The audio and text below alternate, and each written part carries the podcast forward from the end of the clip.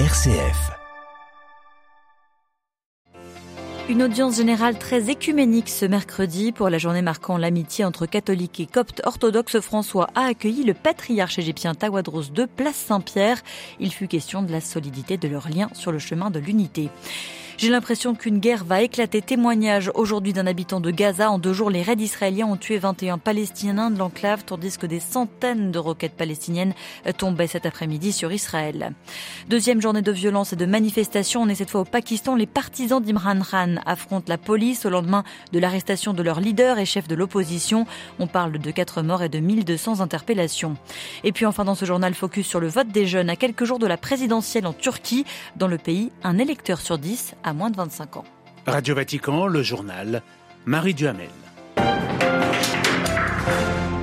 Bonsoir à tous. Une image rare ce mercredi au Vatican, place Saint-Pierre pour l'audience générale. François n'était pas seul sur l'estrade face aux fidèles. Le patriarche de l'église copte orthodoxe a pris place à ses côtés car ce 10 mai marque la journée d'amitié entre coptes et catholiques, dix ans après la première visite de Tawadros au Vatican et 50 ans après la rencontre historique entre Paul VI et Shenouda III. Une audience au cours de laquelle le souverain pontife et le patriarche d'Alexandrie ont rappelé leur amitié commune, leur engagement à cheminer sur le chemin de l'unité. Olivier Bonnel. Symboliquement, c'est le patriarche copte qui a pris la parole en premier, souhaitant adresser ses félicitations au nom des membres du Saint-Synode et de tous les organes de l'Église copte à l'occasion du dixième anniversaire de l'élection du pape François. Tawadros a dit prier pour son frère pour que le Christ le préserve en pleine santé et lui accorde la bénédiction d'une longue vie. Dix ans après sa première venue au Vatican, le patriarche copte est revenu sur la solidité de ses relations fraternelles cultivées jour après jour avec Rome. Cette journée d'amitié entre coptes et catholiques, a-t-il poursuivi, incarne l'esprit chrétien et l'amour qui nous unit pour servir Dieu et servir nos frères et sœurs en humanité. Prenant la parole à son tour, le pape François a remercié Tawadros II pour sa visite et d'avoir accepté son invitation de célébrer le 50e anniversaire de la rencontre entre leurs prédécesseurs Paul VI et Shenouda. Je vous remercie sincèrement pour votre engagement en faveur de l'amitié croissante entre l'Église copte orthodoxe et l'Église catholique, a encore dit le pape à son hôte, revenant avec gravité sur la figure de ces martyrs coptes, égorgés en 2015 sur une plage par les terroristes de l'État islamique, des martyrs qui sont les nôtres, a précisé l'évêque de Rome. Je demande à toutes les personnes présente de prier Dieu, de bénir la visite du pape Tawadros à Rome, a conclu François, avant de donner sa bénédiction apostolique aux fidèles, une bénédiction également impartie par le patriarche copte orthodoxe. Olivier Bonnel et le pape et le patriarche d'Alexandrie se retrouveront demain pour un entretien privé et une prière commune. Au Proche-Orient, l'Égypte mènerait des efforts diplomatiques importants pour ramener le calme. Cela fait des mois qu'une telle escalade n'avait eu lieu entre les forces israéliennes et les factions palestiniennes en deux jours. Les raids aériens sur Gaza ont fait au moins 21 morts, dont 4 enfants.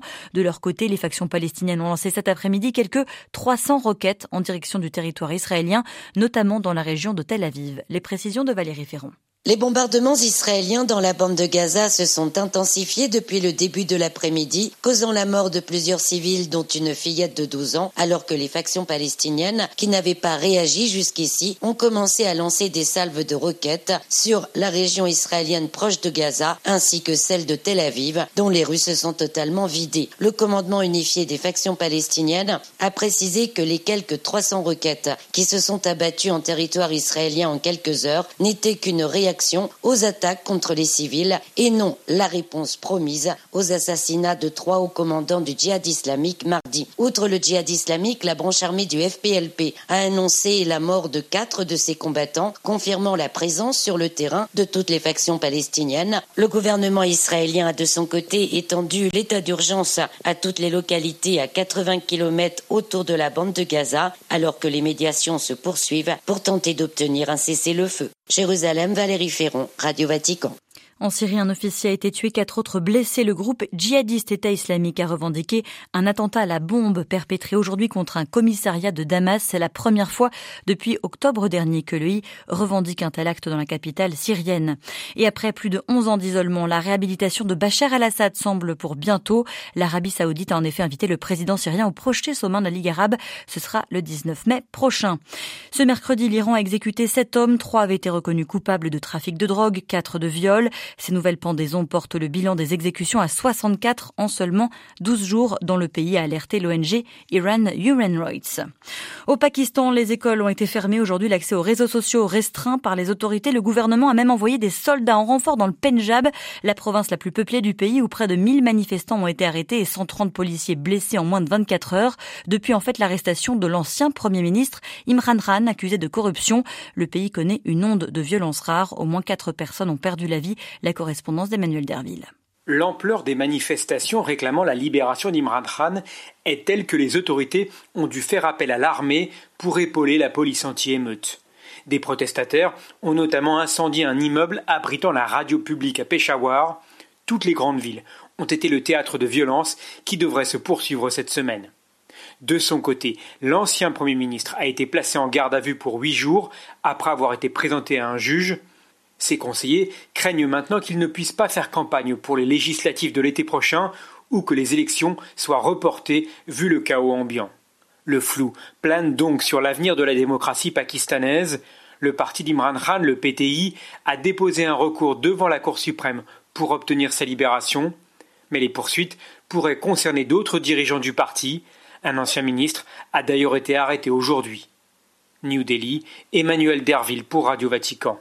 Démolition d'églises, assassinats, conversion forcée. En Inde, près de 500 incidents ont été commis ces deux dernières années euh, contre les chrétiens, une minorité qui représente 2,3% de la population.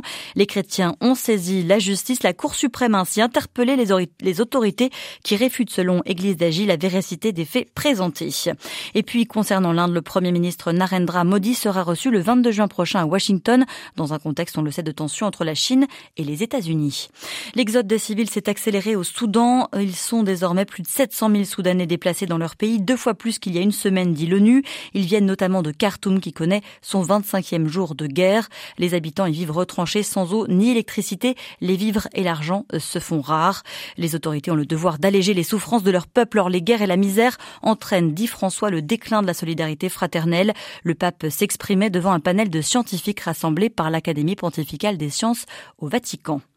Dans quelques jours, le 14 mai prochain, 61 millions de Turcs se rendront aux urnes pour des élections présidentielles et législatives. Au pouvoir depuis 20 ans, Recep Tayyip Erdogan tentera de remporter un troisième mandat de président. Face à lui, son rival Kemal Kılıçdaroğlu est soutenu par une large alliance de partis d'opposition. Et alors que les sondages donnent les deux hommes au coude à coude, chaque voix compte plus que jamais. Il y a un électorat que le pouvoir a beaucoup de mal à convaincre, les jeunes. Et c'est pourtant un enjeu majeur dans ce pays où un électeur sur dix a moins de 25 ans. Istanbul, Anand Lower. Jansu a 19 ans, elle va voter pour la première fois et ce ne sera pas pour l'actuel président Recep Tayyip Erdogan. Mais elle hésite encore entre le candidat de l'alliance d'opposition, le social-démocrate Kemal Kılıçdaroğlu, et un dissident de cette alliance, Muharrem İnce. Dans son cercle d'amis, elle n'est pas seule à tergiverser. On sait tous pour qui on ne votera pas, qui ne nous représente pas, mais c'est beaucoup plus dur de choisir pour qui voter parce qu'en fait, aucun candidat ni aucun parti ne nous représente vraiment, aucun ne s'intéresse tellement à nos problèmes. Quand j'y réfléchis, c'est le chaos dans ma tête. Vidéo sur TikTok, promesse d'emploi, d'exemption de taxes sur la première voiture, d'internet gratuit. Chez les candidats, tout est bon pour séduire les primo-votants, soit 8% de l'électorat. La grande majorité d'entre eux, qui n'ont connu aucun autre dirigeant que Tayyip Erdogan, ne voteront pas pour lui. Mais c'est un électorat volatile, difficile à convaincre, observe la politologue Seda Demiral. Les jeunes sont importants parce que ce sont les électeurs qui sont les moins touchés par la forte polarisation politique en Turquie. Ils peuvent plus facilement aller vers un camp ou vers l'autre. Par ailleurs, ce sont les électeurs qui veulent le plus le changement.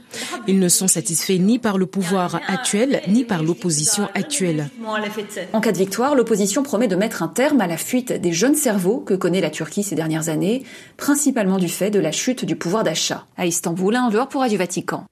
Et puis enfin aux États-Unis, plus de 24 000 agents des forces de sécurité et forces de l'ordre ont été déployés à la frontière sud avec le Mexique. Le gouvernement de Joe Biden redoute en effet un afflux de migrants avec la fin programmée d'une mesure prise pendant la pandémie. Ce dispositif titre 42 rendait quasi impossible le dépôt d'une demande d'asile aux États-Unis et permettait d'expulser sans délai les migrants vers le Mexique au nom de la lutte contre la pandémie.